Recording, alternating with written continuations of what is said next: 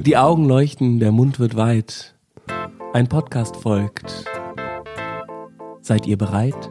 Sehr gut. Du hast dich letzte Woche mit alten Mal getroffen. Hast du da auch so mit ihm geredet? So ähnlich tatsächlich. Wir haben ja ähm, uns mit dem ähm, Bundeswirtschaftsminister getroffen, weil wir über eine neue Form der GmbH sprechen wollten, diese Purpose GmbH. Und um dem Minister zu verdeutlichen, wie alt die GmbH ist, haben wir so in alten ähm, Floskeln, also wir haben zum Beispiel immer hört, hört gerufen, wenn es irgendwie News gab. Und wir hatten so eine so ein Frack-ähnliches Gewand an, das heißt Cutaway oder ähm, Kurt oder Stresemann. Und die GmbH ist ja 127 Jahre alt und ähnlich alt ist auch dieses Gewand. Und dann haben wir gesagt, unsere Rechtskleider sind veraltet, genauso wie unsere Kleider, damit der Wirtschaftsminister uns nie vergisst. Die Rechnung war, er sieht so viele Leute und die wollen alle irgendwas von ihm und dann vergisst er die einfach. Das darf einem natürlich nicht passieren. Und das hat er, dafür habt ihr gesorgt. Ich glaube, dafür haben wir gesorgt, ja.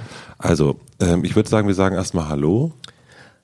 Grazie, buongiorno, guten Tag, hallo. Ciao. Hallo. Ciao sagen wir ganz am Ende. Ciao sagt man ja auch als Hallo. Das ist ja das Beste. Ach, wirklich? Ja, das ist doch das Tolle. Ciao kann man immer sagen. Ciao heißt Hallo, aber auch Ciao. Stimmt. Ja. Ciao wäre auch wirklich ein Hallo, auf Wiedersehen. Hallo, auf Wiedersehen. Ciao ist auch wirklich ein, ein guter Name für ganz vieles. Also ein guter Name für ein neues Magazin, ein guter Name für einen Film. Club, einen Film, Bar. T-Shirt, Marke. Stimmt. Ciao ist ein richtig guter Titel. Ciao. Ciao. Also, ähm, wir treffen uns ja einmal im Monat. Der Name deiner Firma ist Einhorn, auch ein guter Name. Äh, meine, meine. Firma nennt sich Mit Vergnügen. und Sehr guter Name Sehr auch. guter Name auch. Die Firma, die wir dann zusammen machen, heißt Ciao. Oder irgendjemand anders. Gut drauf den- heißt unsere Firma doch. Gut drauf heißt, stimmt. Ist auch ein guter Titel, finde ich. Nicht Also, schlecht. Also nicht schlecht, muss man Mann, sagen. ist das gut heute. Mann, alles. ist das, Mann, sind wir heute gut drauf. So, jetzt haben wir das Begrüßungsding gemacht. Jetzt interessiert mich Purpose GmbH. Was ist das?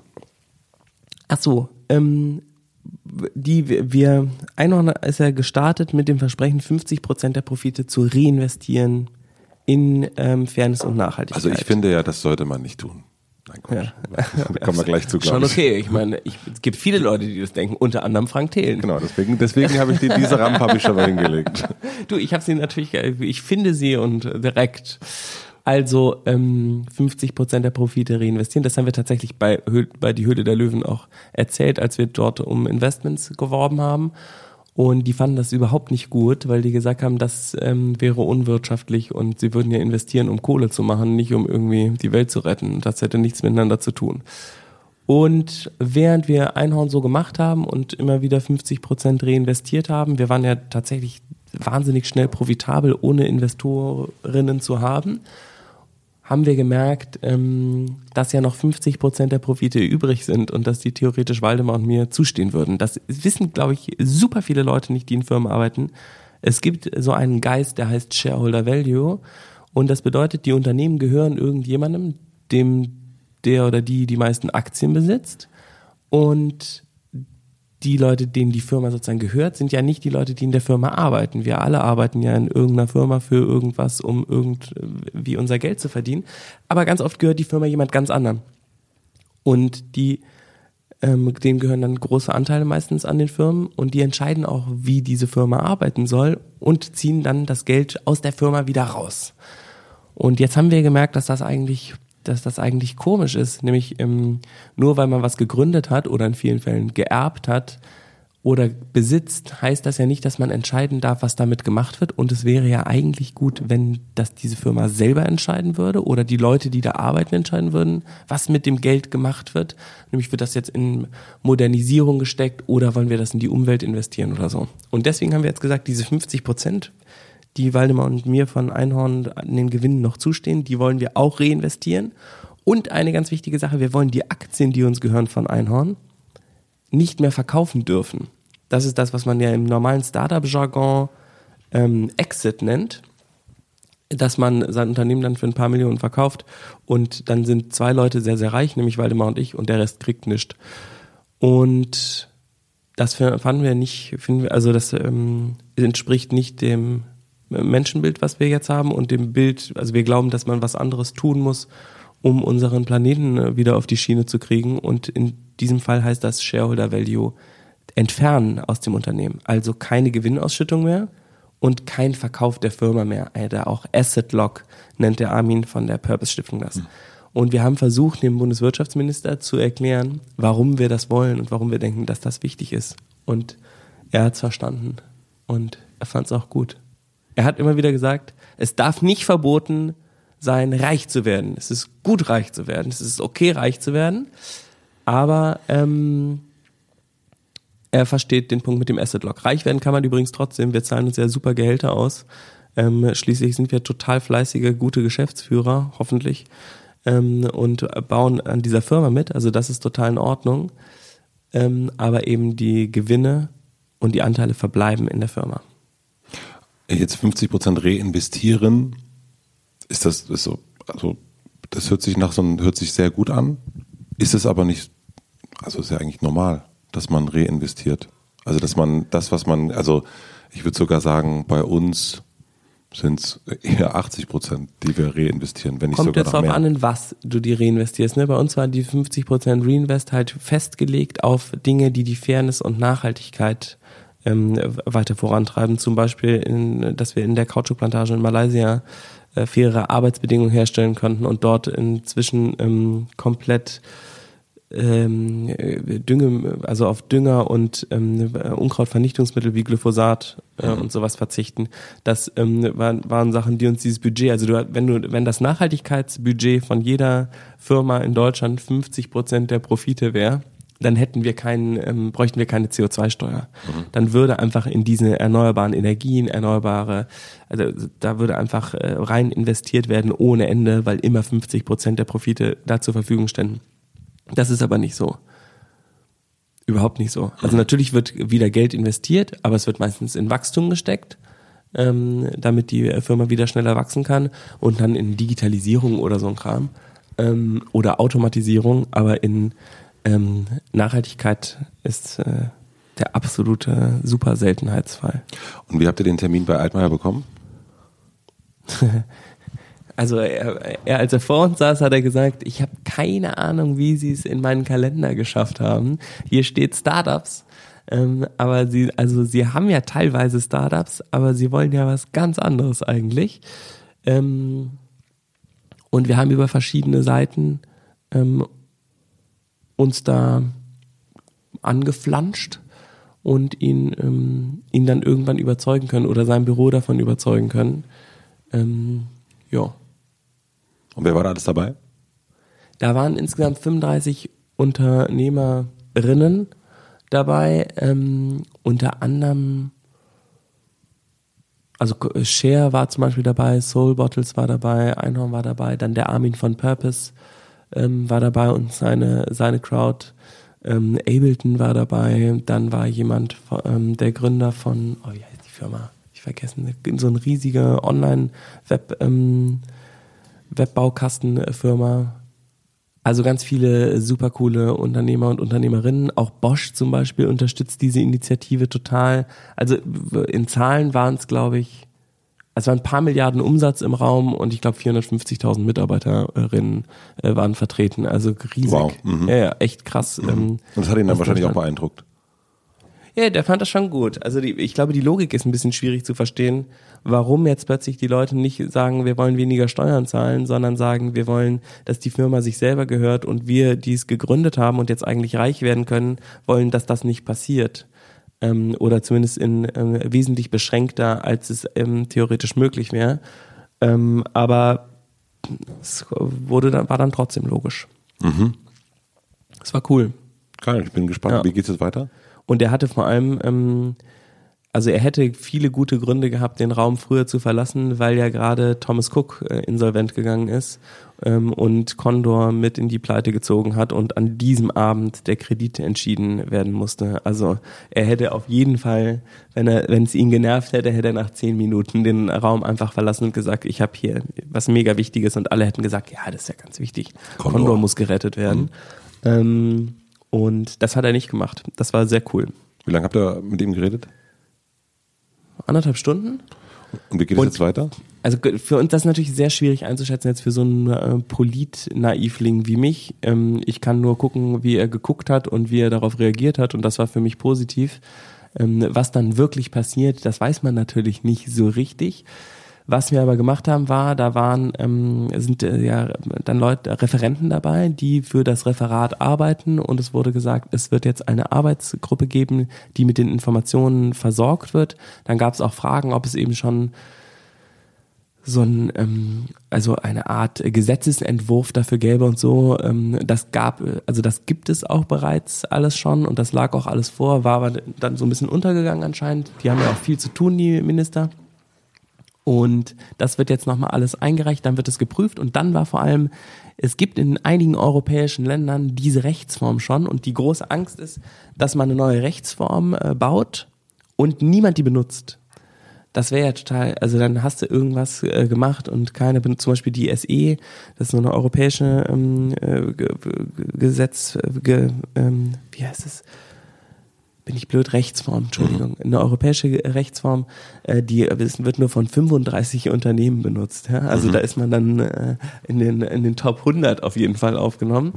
Ähm, aber es gibt in UK und auch in Dänemark eine ähnliche Rechtsform von, also das, was wir fordern, die von total vielen Unternehmen ähm, genutzt wird und die dazu führt, dass sehr viel Innovation im Land bleibt, weil viele innovative Unternehmen, wie zum Beispiel Bosch, diese Art von Unternehmensform eigentlich haben möchten und die dafür sorgt, dass Innovation im Land bleibt und im Unternehmen bleibt. Also die Leute, die bei, bei diesen Firmen arbeiten, die gehen nicht weg, weil die eben sagen, diese Firma dient ja dem Guten und hat das auch unternehmerisch festgemacht. Also es ist nicht mehr so, dass ganz wenige davon profitieren, dass ich hier meine ganze Intelligenz reinstecke, sondern das dient dem Gemeinwohl. Mhm. Und das scheint ein sehr entscheidender Punkt zu sein, um Wissen und, ähm, und eben Assets im Unternehmen und im Land zu halten. Das ist natürlich interessant auch für die Bundesregierung.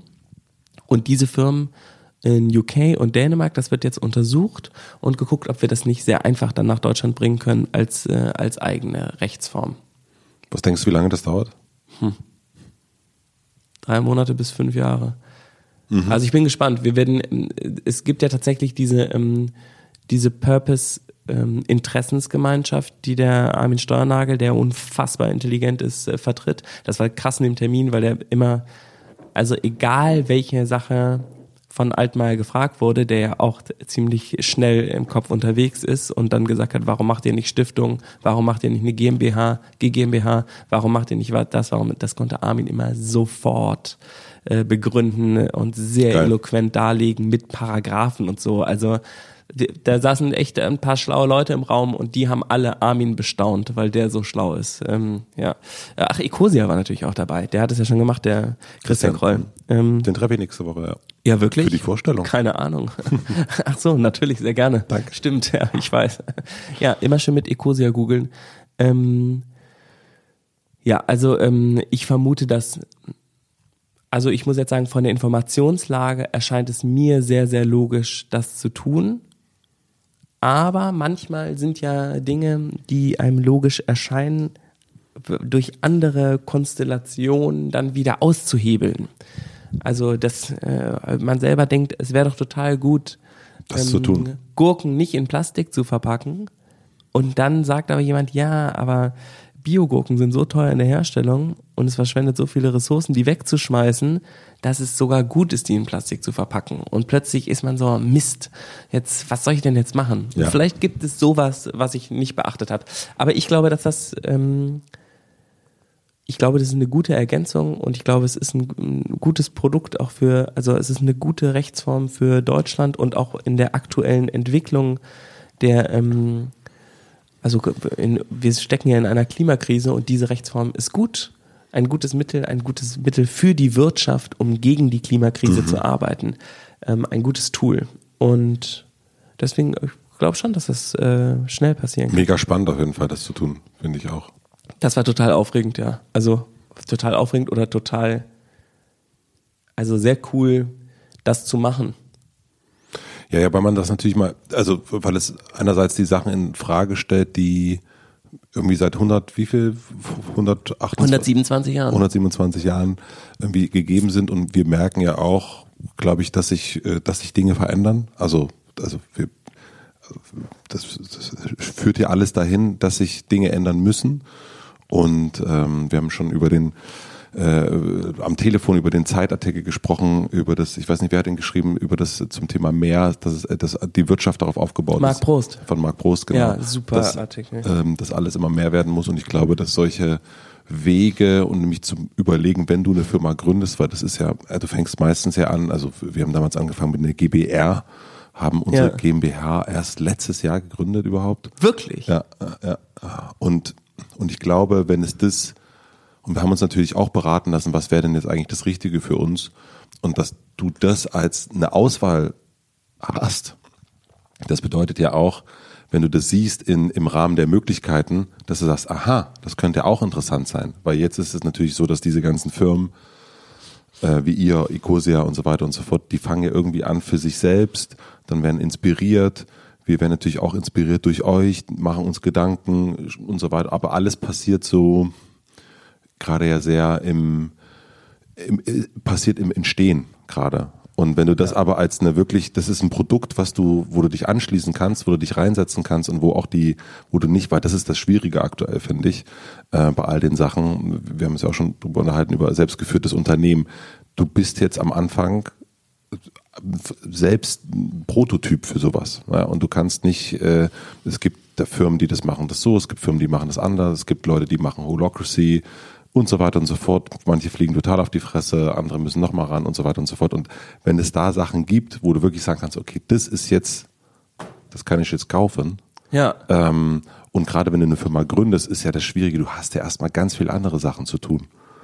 Also die, also erstmal deine Firma überhaupt Ja, sich dann noch zu überlegen, wer kriegt denn jetzt die Gewinne und so, das sind ja die meisten ja, die kriegt eh keiner. Also deswegen gibt- ist auch bei der Gründung wahrscheinlich die Wahrscheinlichkeit, dass man das tut, die ist sogar noch sehr hoch. Also ähm, weil man so ein nämlich- bisschen nachlässig ist. Ja, und ehrlich gesagt ist das auch total gut, weil sich die Leute dann nicht über Geld streiten. Das ist ja das, also der häufigste Gründerinnenkonflikt, warum überhaupt Gründungen schiefgehen, ist, weil sich das Gründerteam über Kohle zerstreitet Ja. und sagt, wer kriegt welche Gewinne zu welchem Zeitpunkt. Also hauen wir jetzt alles wieder in den Topf oder sagen wir mal, hey, lass doch mal ein bisschen was rausnehmen und vielleicht sagt die andere Hälfte, nee, das ist viel zu früh. Ja. Oder jemand will seine Anteile verkaufen und Ja. dann geht die Firma daran insolvent, weil jemand ähm, 30 Prozent der GmbH besitzt und seinen Shareholder Value eincashen will. Plötzlich ist das Ding pleite. Ja. Also das kann bei dieser Purpose GmbH nicht passieren. Also wäre es sogar etwas Erhaltenes. Ich vergleiche es ganz gerne mit so einer ähm, mit einer Speisekarte im Restaurant, wo 90 Prozent Fleischgerichte draufstehen. Was isst du denn dann? Wenn das so normal ist, dass da überall noch Kalbsbäckchen, Rindergulasch, Schweinenacken, da, da, da steht, dann ist es ja, oder dann ein Hühnchen im Salat ist auch noch ein Hühnchen und da steckt irgendwo noch ein Vogel drin, dann ähm, isst du natürlich irgendwas mit Fleisch. Wenn ähm, die Karte zu 80 Prozent vegetarisch ist, ist äh, und sich das Vollkommen. alles total nett anhört, irgendwie ein schönes Pilzrisotto, ähm, mit Endiviensalat, dann hat man doch plötzlich Bock. Ja, voll. Das ist viel leichter. Und genauso ist das auch mit der Form der, ähm, der Unternehmen, die man gründen kann. Hört sich das jetzt eher alles so nach Social äh, äh, Business an. Und das haben wir nämlich auch mehrmals also dann immer gesagt. Wir sind kein Social, das ist kein Social Business. Wir arbeiten ganz normal, ähm, ganz normal profitorientiert, ähm, orientiert. aber die Sachen, die Profite werden halt investiert ins, also verbleiben in der Firma, um dem Zweck der Firma zu dienen und nicht um Shareholder Value zu maximieren. Das ist ein Riesenunterschied. Riesenunterschied. Ja, ja. Also weil du dann, ja, stimmt. Speisekarte-Erweiterung. Die Speisenkartenerweiterung. Die Speisenkartenerweiterung. Habt ihr das denn nur einmal auch so erzählt? Jo. Wie, ihr habt das Beispiel mit der Speisekarte gebracht? Ich glaube, dass ich, ich glaube, das war mein Part. Ich war ähm, so ein bisschen, Waldemar und ich waren so ein bisschen als Störer eingestellt, weil wir Komisch. Echt, Okay, kann ich mir gar nicht Achtung. vorstellen. Achtung. Ironie. Achtung, interner. Ähm, wir haben davor uns so ein bisschen aufgeschlaut über den Minister. Der Armin ist ein wahnsinnig guter Vorbereiter. Ja? Der geht nur, deswegen kann der ja auch diese ganzen Gesetzestexte äh, auswendig. Der hat gesagt, er hätte sich jetzt mehrere Treffen oder mit mehreren Leuten gesprochen, die den Minister getroffen haben. Und er sei dafür bekannt, selber sehr gut Zeit füllen zu können.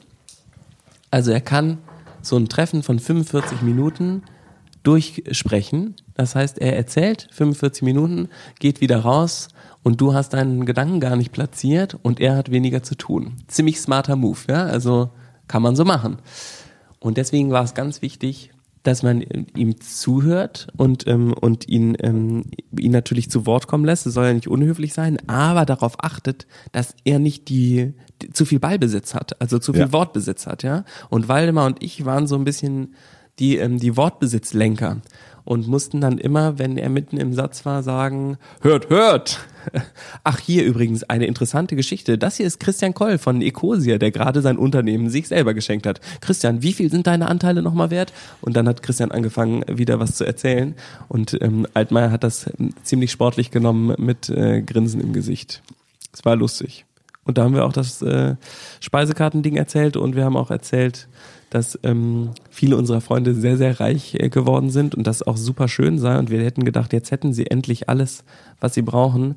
Aber sie wären, ähm, hätten dann immer weiter das Geld investiert, um noch reicher zu werden, anstatt das Leben jetzt zu genießen. Und es wäre total komisch gewesen, nämlich viele sind jetzt burnt out und depressiv und traurig und es geht ihnen gar nicht besser als vorher. Also mit gut drauf war das jetzt auch nicht unbedingt was zu tun. Und darum geht's doch. Die gut drauf Maximierung.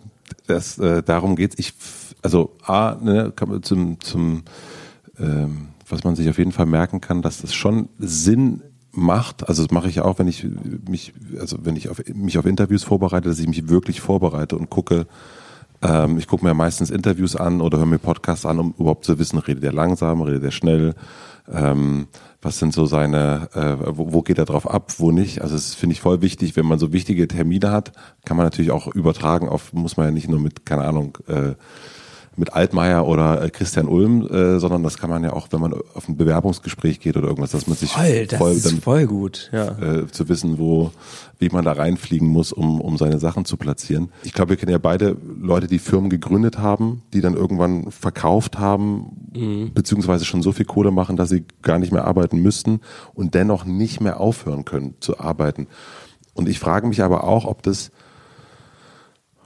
also wenn du sagst, ne, äh, du kennst viele, viele reiche Leute, wenn, wenn, wenn ihr das im Altmaier erzählt, aber die sind gar nicht richtig glücklich, die, die rutschen in den Burnout rein. Ich weiß gar nicht, ob das, da bin ich mir nicht sicher, ob das wirklich das dann ändert. Wenn du sagst, also wenn du deine, ich weiß nämlich gar nicht, ob, es geht ja dann sowieso nicht um Geld. Da bin ich mir relativ, also natürlich kennen wir auch Leute, die irgendwie in it for ha. the money, aber das hat natürlich auch was mit so einem, also ich weiß gar es nicht. Geht.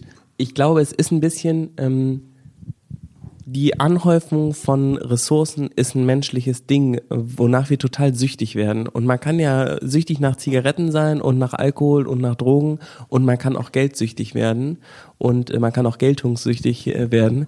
Ähm, aber diese, ähm, diese Geldsucht nach der Vermehrung und immer wieder zu merken, dass man da auch gut drin ist, mehr Geld aus Geld zu machen, und das geht ja auch, ne, wenn, man, wenn viel Geld da ist, daraus mehr Geld zu machen, es wird ja immer leichter. Die erste Million ist die schwerste.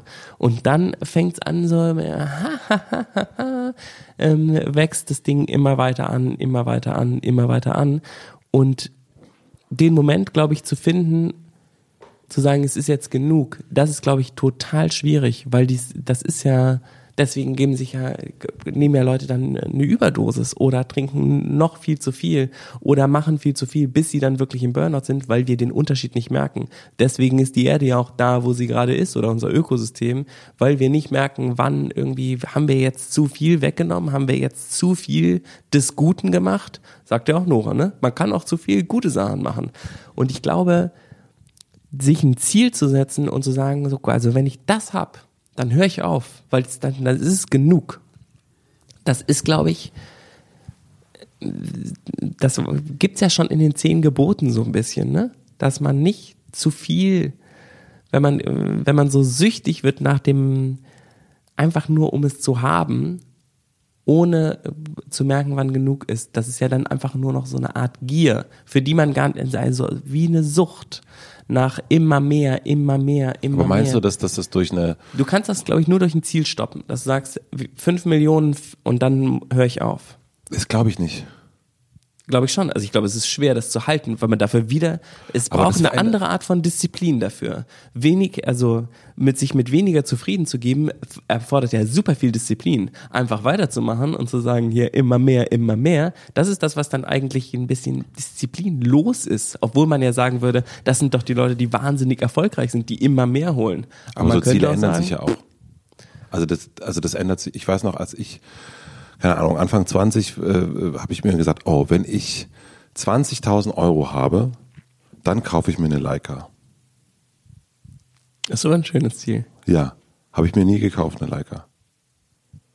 Also ich habe dann irgendwann auch mal 20.000 Euro auf meinem Konto gehabt, aber die Leica war mir dann irgendwann auch f- egal. Und, ähm, und ich glaube, dass sich das so ein bisschen, ich glaube, es macht Sinn und ich, naja, und ich glaube, dass dieses Ziel, dass das ganz wenig Leute auch wirklich kennen. Was ist eigentlich, also wenn es um Geld geht, auch wirklich äh, wissen, was, wie viel Geld brauche ich? Ganz oft hast du ja als Antwort, naja, ich muss an meine Rente denken oder an mein Kind oder an meine Enkel und so weiter und so fort. Und ganz wenig setzen sich ja hin und sagen, das hatten wir ja schon mal das Thema, wie viel Geld brauche ich denn wirklich bis zum, keine Ahnung, bis ich 80 bin und mein Kind gibt man auch ja noch voll was ausrechnen. Kann man ne? voll ausrechnen. Wie viel braucht man im Monat und dann rechnen, bis man halt Ja. 85. Ja. Und deswegen, ich glaube, also dieses, äh, diese Purpose GmbH ist super gut. Ich glaube aber nicht, dass sie Menschen, die einfach süchtig nach Arbeit sind, ähm, dass das so die, dass das das Allheilmittel ist. Ich glaube, das ist dennoch, ähm, ja, du kannst dich eben auch an den guten Sachen äh, überarbeiten. Ich glaube, wenn du so konditioniert bist, Ja, aber wenigstens dient es dann Ja. ähm, etwas anderem und das ist ja schon mal sehr, sehr schön, nämlich Ja. dass wir irgendwie viele Workaholics haben, ähm, dass die dann wenigstens nicht dazu dienen, dass irgendein äh, Riesenfonds noch mehr anhäuft von irgendwas, um damit sinnlose Sachen zu machen. Ähm, das ist ja schon mal eigentlich eine gute Sache. Das Ja. heißt, äh, wir es würde dem Gemeinwohl eben dienen. Und das wäre ja eigentlich gut. Nämlich viele der super Profitmaximierer suchen ja dann auch noch äh, Lücken im Gesetz und im System, um möglichst viel von der Kohle noch für sich zu behalten und keine Steuern zu zahlen und so. Was ja dann dem Gemeinwohl noch mehr schadet. Ich glaube, das würdest du, wenn du eine Purpose äh, GmbH gegründet hast, das wäre einfach nur ein weirder Gedanke. Das gibt's da halt, glaube ich, nicht. Wie ist der gleich nochmal, der, der kleine Fußballfreund? Uli Hoeneß. Ach so. Purpose GmbH von Uli Hoeneß. Das wäre auf jeden Fall gut. Hat er nicht jetzt auch was Lustiges? Er hat auch wieder irgendwas gesagt zum, zum, zum Thema Greta, fand ich auch. Irgendwas war. Ähm, jetzt Uli Höhn hat was zu Greta gesagt. glaube, also ja. ich glaube, es haben sich jetzt alle geäußert, oder? Jetzt Ich- Donald hat was gesagt, Ich glaube, jetzt Uli. haben, jetzt haben wirklich alle was gesagt. Auch interessant, ich weiß noch, als ich im Februar aus Amerika zurückgekommen bin und äh, äh, du mich im Podcast, äh, hat mir neulich jemand geschrieben, fragte, kennst du Greta? Und ich so, hä, wer? Und das, das geht ja vielen so. Ja, also so, ich meine, jetzt ist jetzt, Jetzt nicht mehr. Jetzt nicht mehr, aber es ist ein Jahr her, dass die in Schweden sich äh, hingesetzt hat. Mhm. Und ein Jahr. Das ist total, es ist ja wirklich. Sechs Millionen Instagram-Followerinnen. Ja, und, und, also, und, und wirklich, ich glaube wirklich, ich, ich, in der westlichen Welt weiß jeder, wer das ist jetzt. Ja. Das muss man mal sagen. Well done. Crazy. Absolut crazy. Wie ganz kleine Veränderungen was ganz Großes bewirken können. Oh, ist das etwa eine Überleitung? Ja, und wir haben noch nicht mehr über Olympia gesprochen. Das ist ein Problem. Wir sind jetzt, wir sind off, äh, wir sind off Text. Dabei haben wir uns doch heute ein bisschen vorbereitet. Ah, Ja, ich habe viel zu lange über Purpose geredet. Das ist auch so ein wichtiges Thema. Aber Olympia hat eigentlich mehr Urgency. Man sollte sich mal fokussieren. ich, Machen wir am Ende einfach als Challenge. Also, ich würde sagen, wir schalten mal ganz kurz in die Werbung. okay. Wir machen eine klitzekleine Werbeunterbrechung. Wir möchten euch unseren Supporter vorstellen, den wir supporten. Und zwar ist das Edition F mit ihrem großartigen Event der Female Future Force. Letztes Jahr war das im Funkhaus ein Riesending. Es sah unfassbar aus. So, also, Wie heißt das Event? das ist das Female Future Force Event, oder? Heißt das wirklich so? Ne? Ja. Ja, heißt wirklich ja, so, ne? Female Future Force. Könnt ihr auf Ecosia googeln, dann kommt Das die Seite von der so. Female Future Force. Und, Das haben wir ähm, jetzt nicht falsch gesagt, ne? Nee, überhaupt nicht. Gut. Und das ist, also letztes Jahr war das riesig. Es gibt auch so einen Trailer noch äh, äh, von letztem Jahr, ähm, wo man sehen kann, wie das ungefähr aussah. Das ähm, ist eine Mischung aus äh, Keynote-Vorträgen, ähm, wo man, wo man was lernt und sich super inspirierende Geschichten anhört, aber auch Matze wird dort einen Podcast aufnehmen mit Dunja Halali, ähm, Luisa Neubauer wird einen Podcast aufnehmen mit Susanne und Nora, den Ach- Achterbahn-Podcast. Ähm, es werden total viele aufregende Leute da sein und über in, auch in Workshops über verschiedene Themen referieren von wie baue ich eine Brand auf, das macht zufällig meine Frau und ich. Ähm, Wie man meditiert. Über wie Macht- man meditiert, macht Curse. Curse. Finde ich richtig geil. Crazy. Ähm, aber auch, wie man äh, Zeitmanagement betreibt. Das ist leider während meines Workshops, sonst würde ich da auf jeden Fall reingehen. Nee, du würdest deine Frau reinschicken.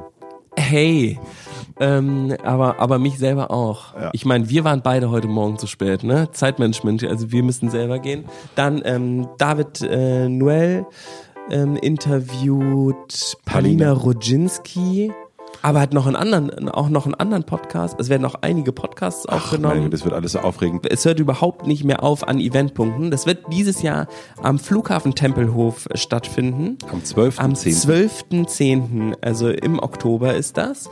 Und es gibt einen Rabattcode, der heißt nur Matze. Der heißt noch Matze und da gibt's Prozente. Ich weiß jetzt nicht mehr, wie viel. 40 Euro kriegt man. Also das Ticket kostet, glaube ich, regulär 189 Euro. Und mit dem, mit deinem Code oder unserem Code Matze, wir beide sind jetzt Matze, Ja. du und ich Matze, Ja. geht's, kostet das Ticket nur noch 149 Euro. Wir verdienen daran nichts, wir kriegen keine Prozente, wir machen diese Werbung, weil wir überzeugt von diesem Event sind und weil wir Nora und Susanne lieben. Und jetzt zurück zur Folge. Woran merkt man, dass man was verändern muss? Darauf gebracht hat uns Frank Thelen über den Account von Milena Glimbowski, die Frank Thelen geteilt hat, denn Frank Thelen hat jetzt gemerkt, dass er was ändern muss. Ja. Und er sagt sogar, dass es ihm irgendwie unangenehm ist oder dass, er's, dass er ziemlich spät dran sei und eigentlich lieber früher dran gewesen sei, was ich super finde. Nämlich, wie gesagt, standen wir bei Höhle der Löwen, da wusste er auf jeden damit, da hatte er noch nichts mit Umwelt zu tun, als wir 50 Prozent der Profite reinvestieren wollten. Und jetzt sagt er, er findet zwar die Panikmacher nicht gut und demonstrieren sei auch nicht sein Ding. Und das äh, finde ich witzig, nämlich das kann man natürlich sehr leicht sagen, aber es hat ihn trotzdem dazu gebracht, jetzt darüber nachzudenken. Das ist interessant, weil die, also ich finde das super interessant, weil das ja bedeutet, dass auch Leute, die eigentlich nichts davon halten, trotzdem dadurch beeinflusst werden. Das finde ich interessant an der Sache und was ich auch sehr, sehr interessant finde, und das, haben wir auch gesagt vorher schon, das ist ja nicht nur, wenn wir darüber reden, woran merkt man, dass man was verändern sollte, hat's jetzt ja, kann man natürlich über die Umwelt reden, kann man über Nachhaltigkeit reden, aber man kann auch über Beziehungen reden, man kann auch über seinen Job reden, man kann und so weiter und so fort. Er hat einen Artikel geschrieben, äh, auf LinkedIn zu sehen, vielleicht verlinken wir den auch mal in die Show Notes, ähm, und hat das Ganze, hat das Dass es dazu kommt. ja, dass wir, dass wir einen Wow. Artikel, dass wir einen Artikel von Frank Thelen da reinpacken. Ja, aber das Interessante ist ja, dass er die Veränderung faktisch belegt hat. Es ist super. Und das ist etwas, was, wenn ich merke, dass ich etwas, dass ich mich über irgendwas aufrege, und dann soll das natürlich dann sofort auch gerne anders sein und so weiter und so fort, merke ich, ich muss immer erstmal in einem vollkommen klaren State of Mind sein. Ähm, klingt das besser? Wie, wie heißt es auf Deutsch? Ah, New York State of Mind. äh, nee, wie heißt es? Äh, äh, klarer, klarer Verstand. Weil ich glaube, ganz oft werden Entscheidungen in dem Moment getroffen, wenn man noch viel zu emotional ist. Und ich glaube, man muss einerseits oder sollte der Intuition, Intuition folgen, aber auch die Intuition belegen und sich wirklich fragen, ist das jetzt wirklich so? Ist das die Wahrheit? Ist nicht immer einfach zu sagen, aber man sollte seine Intuition, also es gibt ja, keine Ahnung, wenn man in der Firma ist, ist angestellt, Angestellte, äh, ist genervt, ähm, es regnet draußen, irgendjemand im Freundeskreis hat gekündigt und man denkt, ja, ich muss jetzt auch kündigen. Alles scheiße. Ja, ist doof. Mein Chef hat letzte Woche hat mich diesen Monat nicht einmal beachtet. So. ähm, und dann, und dann kommt noch dazu, ich glaube, das kenne ich auch von mir, bei mir gibt es so, ich weiß nicht, wie es bei dir ist, so Zeitintervalle, wo ich merke, ich habe so festgestellt, rückblickend, dass es so gewisse wiederkehrende Gedanken nach, nach Jahren gibt. Äh, wie so, als wäre so ein Kreislauf durchlaufen. Man hat dann so das verflixte siebte Jahr. Dann So alt bin ich noch nicht. ja, ich als Dinosaurier hier. Ne? Sorry. Ich nenne es Bauchgefühl und Hausaufgaben. Das Bauchgefühl von äh, Frank Thelen war ja 1,4 Millionen Leute auf der Straße, irgendwas läuft. Und dann hat er Hausaufgaben auf LinkedIn gemacht. Ähm, und diesen, diese Zusammenfassung geschrieben. Ähm, sich, die, das Problem mit dem Bauchgefühl ist ja, dass das ja eine total subjektive Wahrnehmung Vollkommen ist. subjektiv. Und das ist, glaube ich, da kann halt sein, dass man gerade erkältet und scheiße drauf ist und äh, ge sich getrennt hat und gekündigt worden ist. Ja. Und dann ist man in einem anderen State of Mind natürlich und zu versuchen, dann so eine Erdung zu kriegen, um dann sich zu vergewissern, stimmt das überhaupt, ist natürlich total cool und sich dann auch einzugestehen, also ich war scheiße drauf, aber ich habe nur, weil ich so scheiße drauf war, überhaupt die Sensibilität dafür entwickeln können. Vielleicht auch, das ist ja oft so, ne, dass man sowieso irgendwie sensibel für irgendwas ist, dann triggert's einen, dann überprüft man, warum einen das gerade getriggert hat und plötzlich merkt man, eigentlich ist das die Wahrheit. Machst du sowas wie Pro- und Kontralisten? In, ja, ja, auf jeden Fall. Hm, ich auch. Ja, ja, Also, also, ähm, aufschreiben hilft total, finde ich. Also wirklich auch zu über, also zum Beispiel, also einen Satz aufschreiben, also wie, äh, keine Ahnung, mein Chef hat mich diesen Monat nicht beachtet. Und dann wirklich die Hausaufgaben zu machen, hat, warum hat er mich nicht beachtet? Ja, also äh, Ja, das dann- eine ist ja das Aufschreiben von der Wut oder dem ähm, nicht beachtet, also sich so nachzugeben und mal runterzuschreiben, warum jetzt jemand anders total gemein ist. Das ist ja auch so eine Empathieübung, ne? So Selbstempathie und sich kurz aufregen. Und dann aber in die Reflexion von dem Aufregen zu gehen und zu sagen, okay, jetzt habe ich jetzt gerade ganz viel erzählt, wie blöd jemand anders ist und wie gemein das ist und dass das nicht okay ist und wie ungerecht ich mich behandelt fühle und dann zu gucken, was hat es mit mir zu tun, was habe ich vielleicht gemacht, warum ähm, ist die Reaktion so, war das schon mal so und dann zu versuchen, wie man selber die Situation ändern kann. Also spricht man es jetzt an und sagt, das ist das irgendwie, was, was jetzt unangenehm ist. Das ist ja auch das, was dann zu einer Änderung führt, langfristig, wenn man sich mit den Sachen auseinandersetzt, die einen immer wieder quälen. Ich glaube, das eine ist, dass man, das muss man so ein bisschen, glaube ich, unterscheiden zwischen, jetzt kommt irgendwas rein, jetzt passiert etwas und jetzt muss ich reagieren und auch was verändern. Ich glaube, das kann man auch lernen. Merkt man ja auch an, keine Ahnung, Herrn Altmaier oder Frau Merkel und so weiter und so fort, ne, dass die ja ganz schnell auf irgendwas reagieren müssen und darauf vielleicht auch was anpassen. Und dann gibt's aber die ganz großen Veränderungen, wo man einfach viel, viel mehr Zeit braucht, wo man sich irgendwie natürlich von dem Bauchgefühl leiten lassen kann und dann irgendwann mit Hausaufgaben, Fakten und so weiter und so fort auch eine Entscheidung zu treffen. Aber ich finde, das ist vor allen Dingen auch eine Sache, hat was mit einer Bereitschaft zu tun, auch eine Bereitschaft. Also ich glaube, eine generelle Bereitschaft für Veränderungen kann da total hilfreich sein, dass man eben nicht auch, manch, manche Leute sind auch viel zu lang in Beziehungen oder in Jobs oder in, Ja. in GmbHs und, und, Und kündigen nicht. Und kündigen nicht, genau. Und sind einfach so drin, sind, weil sie sagen, ach Mensch, das ist ja alles, was soll denn danach kommen? Ähm, das, es kommt danach immer irgendwas. Ja, also ich glaube, das, Äh, das ist total interessant. Ne? Das, man, äh, Menschen sind ja Feinde von Veränderung eigentlich. Wir, ähm, das, also das ist ja so ein.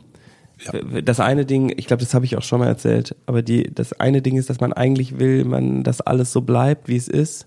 Und deswegen verteidigt man den Status quo so massiv und will bloß nicht, dass jetzt irgendwie sich irgendeine Art von Konsum oder sowas ändern muss. Und auf der anderen Seite steht aber die wissenschaftliche Erkenntnis, dass nach drei Monaten also egal, was du veränderst in deinem Leben, nach drei Monaten ist es für dich normal und du wirst darüber wieder genauso positiv wie über das Alte reden.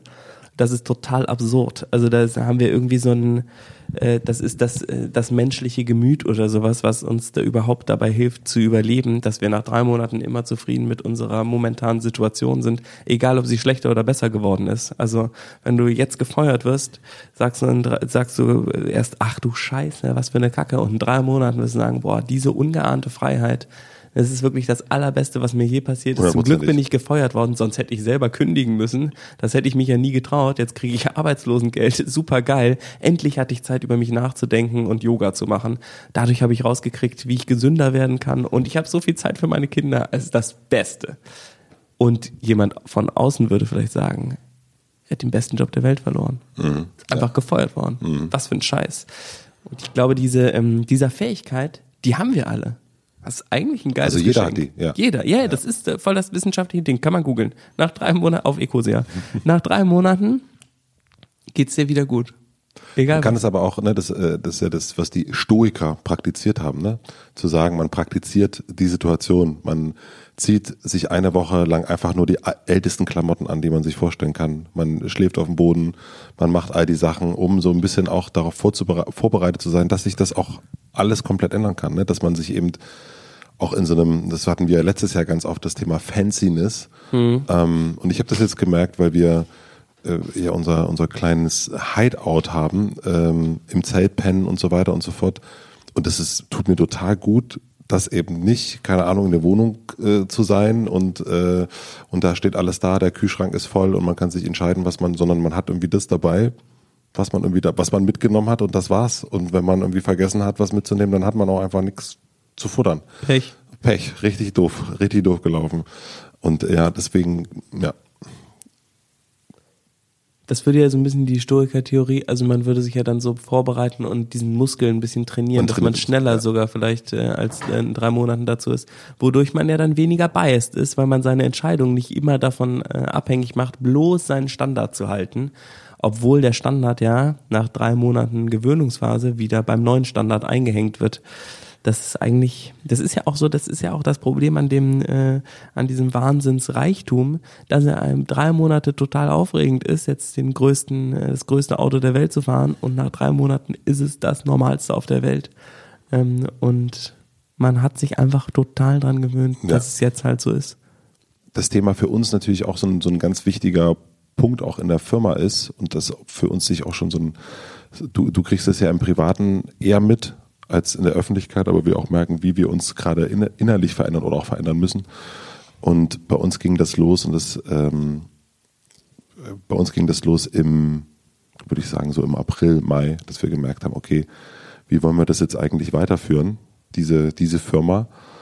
Einerseits haben ganz viele Sachen geklappt, auch komplett ohne uns, überhaupt nicht ähm, involviert gewesen. Ohne uns meinst du dich und Pierre, mich und Pierre. Gründer. Genau. Und andererseits aber auch, dass je größer man wird, desto schwieriger ist es, dass dieses oh, blödes Bild Schiff zu lenken. Mhm. Ähm, und, und unsere Versuche, erst haben wir gedacht, okay, wir, wir können das äh, machen, indem wir mehr keine Ahnung, vielleicht die erste Überlegung war, brauchen wir Leute, die, die hier sozusagen Mittel, Mittelebene reinziehen, äh, wie man das so oft macht ähm, äh, in hierarchischen Firmen oder die andere Variante, MitarbeiterInnen mehr zu Führungspersönlichkeiten machen, Coaching und so weiter und so fort. Aber wir haben gemerkt, das funktioniert alles überhaupt nicht. Es ist, funktioniert absolut gar nicht. Und, ähm, und das hat uns auf jeden Fall auch so ganz schön beschäftigt. Wie, wie kann man das machen? Weil wir auch, das ist ja das, was auch ganz oft, je mehr, ich, eines der beeindruckendsten Gespräche, was ich im Hotel Matze geführt habe, war mit Giovanni Di Lorenzo. Ähm, insofern, weil ich ähm, jemanden getroffen habe, den ich krass bewundere, aber festgestellt habe, dass das, was er eigentlich machen will, kann er gar nicht mehr machen. Weil er hat eigentlich mal angefangen aus Liebe zu einer Sprache, aus Liebe zum Schreiben.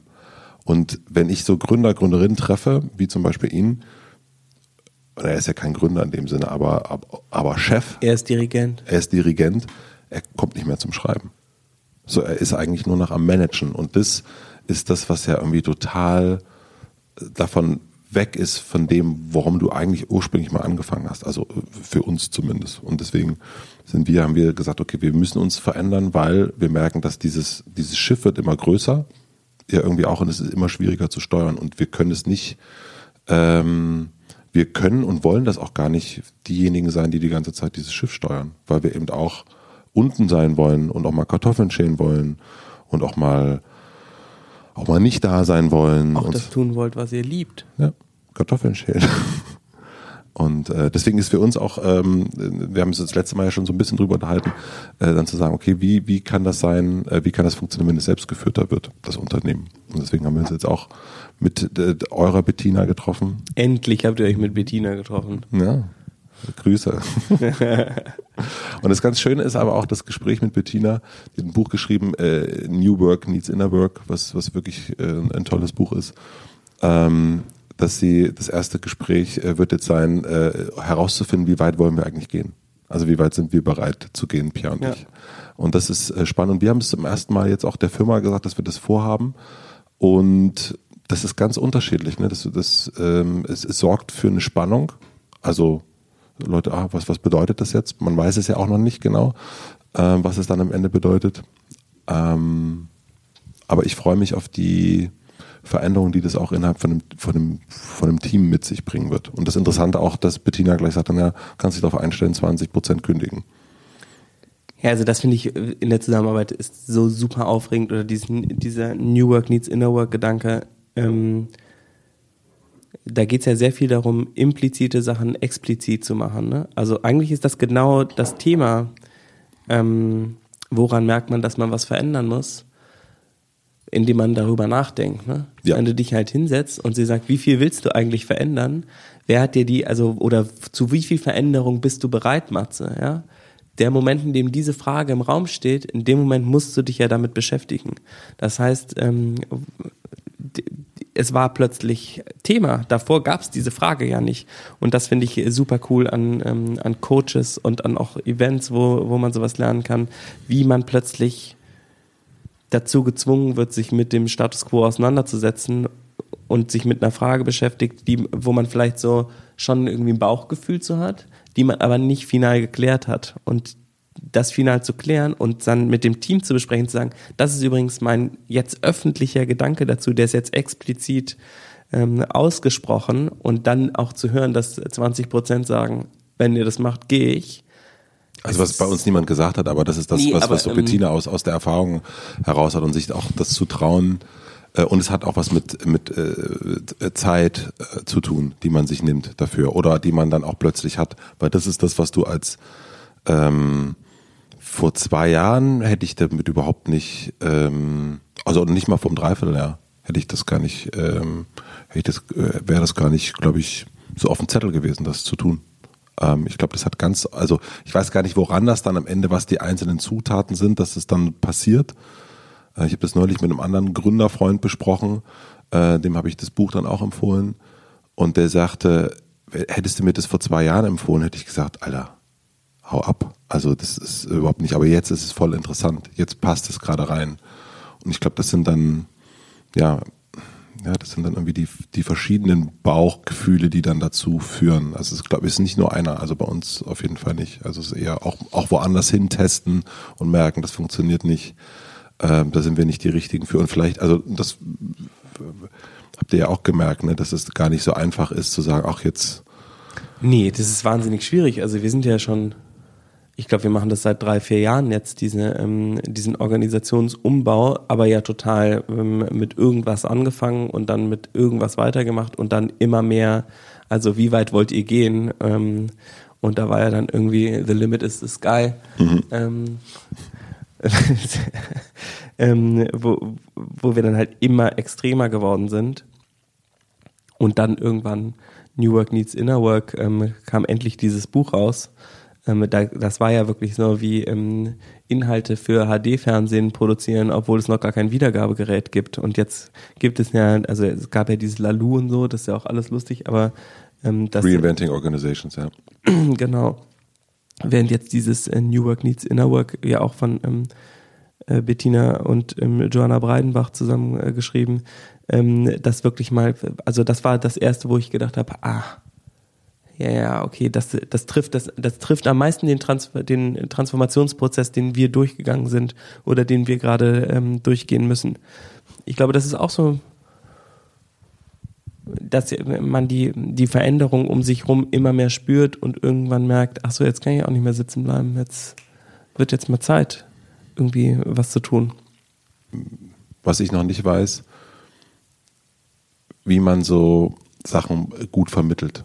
Das merke ich bei, bei sowas, ne? weil das ja ein ganz was vermittelt von äh, den wenn, Sachen? wenn dann äh, Veränderung vermittelt, also oder Gedanken der Veränderung vermittelt, weil das ja noch unklar ist, weil es ja gar nicht, also manchmal ist es ja einfacher irgendwo hinzugehen und sagen, guck mal, ich habe mir Gedanken gemacht, hier alles aufgeschrieben, so sieht's aus.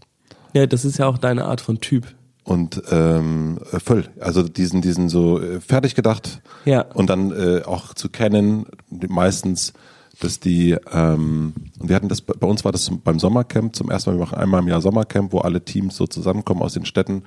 Und normalerweise äh, sieht es so aus, dass wir sagen, ja, ähm, das haben wir, das, ste das haben wir so in dem letzten Jahr gemacht, das, das stehen wir jetzt und das sind so die Pläne für die, wo es, wo es hingehen könnte, so was, was so im, wir haben es immer genannt, was gerade so im Labor ist. Und dieses Jahr war zum ersten Mal, dass wir gesagt haben, das Labor ist mal gucken. Äh, wir wollen, dass wir, also das ist, das wird, wird nicht vorbereitet quasi. Und das ähm, sorgt einerseits natürlich auch für eine, für so eine Spannung, also nicht im Sinne von angespannt, sondern freudige Erwartung, aber natürlich auch für so eine Unklarheit, ähm, die nicht so einfach ist. Also Ja, weil das, das auch ist, du, äh, ich würde jetzt als externer Beobachter dir sagen, du hast soeben deine Komfortzone verlassen. Nämlich äh, deine Komfortzone ist ja Konzept. Matze schreibt ein sehr gutes Konzept. Dann ähm, guckt er sich das von allen Seiten an, fragt 27 äh, kluge Leute, die sagen alle, das ist ein sehr gutes Konzept und dann wird es umgesetzt. Und diesmal ähm, ist, es, ist es einfach so nicht umsetzbar, weil du nicht sagen kannst, ich schreibe jetzt das Konzept für die perfekte Firma und dann wird die so funktionieren, sondern es gibt einfach zu viele Variablen, die du austesten musst und du kannst nur auf die Reise gehen, ohne zu wissen, wo es hingeht und musst irgendwie gucken, dass du das Ja. richtige, die richtige Crew dabei hast und dann kann man es schaffen. Aber vielleicht schafft man es eben auch nicht so oder es kommt was anderes raus als das, was man sich davor ähm, dazu vorgestellt hat. Und ich merke das, dass ähm, also das sind ja auch Punkte, in denen wir beide uns öfter mal ähm, so ein bisschen in die Haare kriegen, wenn ich dir was erzähle, wovon wir gerade rumspinnen.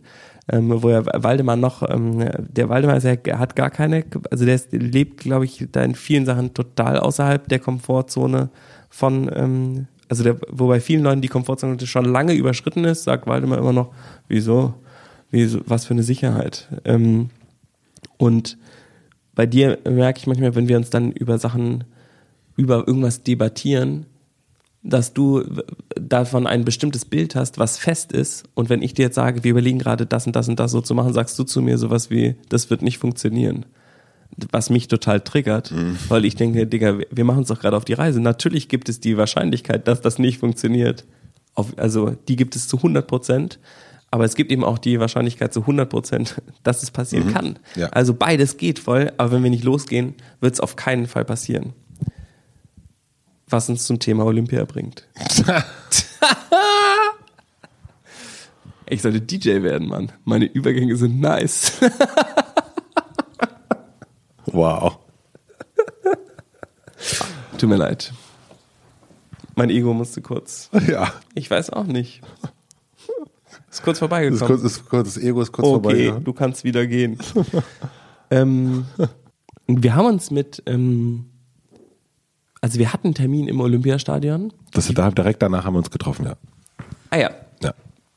Und jetzt müssen, wir- geht es ja darum, Veranstalter zu finden. Und es hat sich kein einziger Veranstalter hat sich bei uns zurückgemeldet. Es war, ähm, es sah na- danach aus, als ob der McGuffin in einem Scheitern endet. Dann haben sich plötzlich alle Veranstalter gleichzeitig gemeldet. Und jetzt haben wir gerade Termine mit ähm, Veranstaltern. Mit wem trefft ihr euch? Wir treffen uns mit, also mit, ähm, es gibt ja so Veranstalter, damit das halt keine, keine, keine Love Parade wird, ne? Wir wollen ja nicht, dass da irgendjemand bei zu Schaden kommt, sondern es muss wirklich professionell organisiert werden und das können wir ähm, nicht tun. Deswegen ist es auch fürs Olympiastadion super wichtig, dass ähm, da ein professioneller Veranstalter dabei ist, der schon mal was im Olympiastadion organisiert hat. Das sind gar nicht so viele Leute. Es gibt irgendwie einen großen äh, bösen Wolf, mit dem darf man nicht reden und sonst treffen wir uns mit allen. Live Nation. Oh, Gesundheit. Ähm, und wir ähm, treffen uns mit ähm, der DEAG, den vom den Organisatoren vom Lollapalooza, die heißen Good Life und ähm, mit Loft. Ähm, und das sind sozusagen die drei. Dann könnte es noch Semmel äh, geben, da haben wir aber noch keinen Termin bekommen. Und da müssen wir uns aber jetzt sehr, sehr schnell dafür entscheiden, mit wem ähm, von denen wir das organisieren wollen. Dann gibt es anscheinend einen sehr komplizierten Vertrag, wie du mir gestern erklärt hast. Da muss man sich überlegen, mit wem man das irgendwie durchziehen kann, weil ja auch nächstes Jahr 2020 soll das Ding ja äh, stattfinden, ähm, wenn es denn stattfindet. Und dafür müssen wir jetzt also sozusagen nächste Woche ja, in den nächsten zehn Tagen uns für einen der Veranstalter entscheiden, ähm, dann uns auf ein Datum committen und dann müssen wir ein Crowdfunding-Video drehen, ähm, für das wir auch schon eine, ähm, eine lustige Idee haben. Und dann muss das Crowdfunding eigentlich im November live gehen. Da müssen wir im November die 72.000 Tickets verkaufen, damit nächstes Jahr das Event stattfindet. Und wenn die Tickets nicht verkauft werden, gibt's auch kein Event. Ihr müsst es im November dann verkaufen? Ja. Ihr habt nicht mehr Zeit?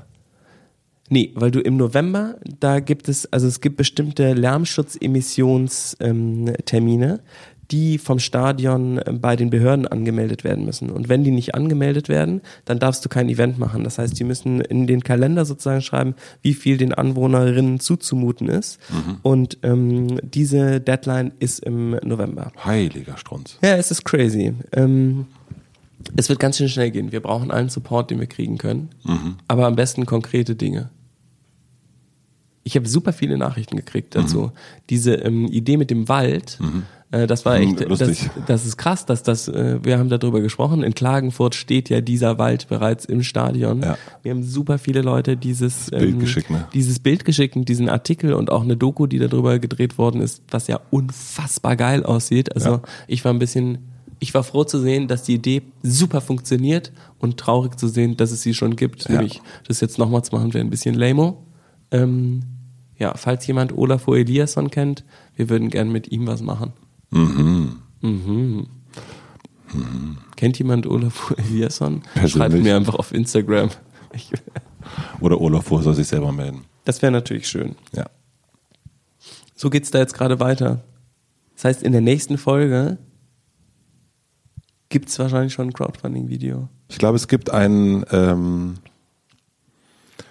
es ist, ist die Zeit ist, äh, dieses kritisch.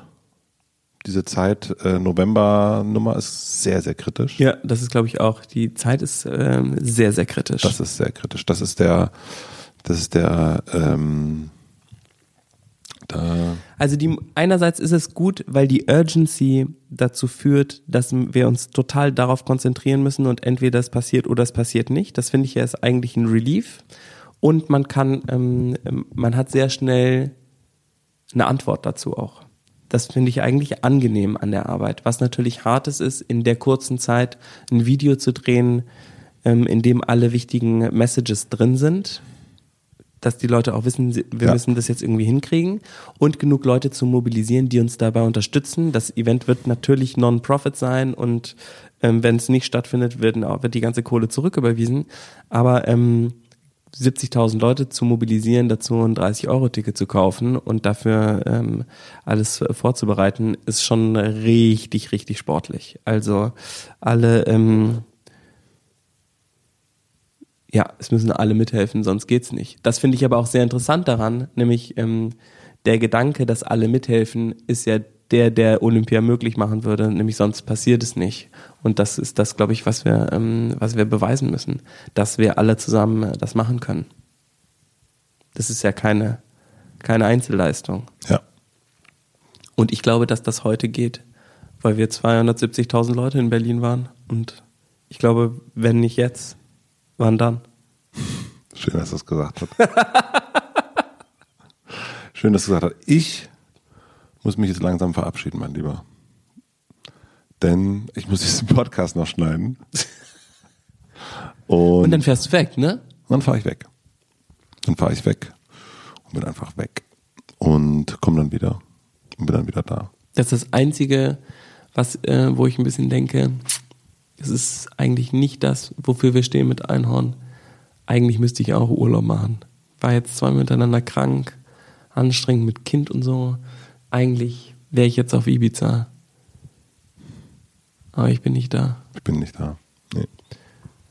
Ich fahre nach Bad Gastein. Mit dem Zug natürlich. Ach geil. Da muss ich mir noch irgendwas ausdenken, wie ich Olympia Office aus Bad Gastein machen kann. Komm uns besuchen. Gut. Ich würde sagen, die Challenge für nächsten Monat, ähm, Fokus, ne? Voll Fokus. Ich habe auch noch einen Fokuspunkt, den erzähle ich dann das nächste Mal, wenn ich, wenn ich den eingeloggt habe. Und dann machen wir einfach, also Fokus auf eine Sache, die man schon ein paar Monate mit sich rumträgt und die fertig zu machen. Bei mir ist es Olympia. Bei mir ist es Buch. Ah, stimmt. Ja. Sehr gut. Und dann würde ich sagen, sehen wir uns in einem Monat wieder. Und dann Olympia. Ciao. Wie war das? Grazie, was? Ciao, grazie, buongiorno, guten Tag. Ciao. Ciao. Bis zum nächsten Mal. Wenn es wieder heißt,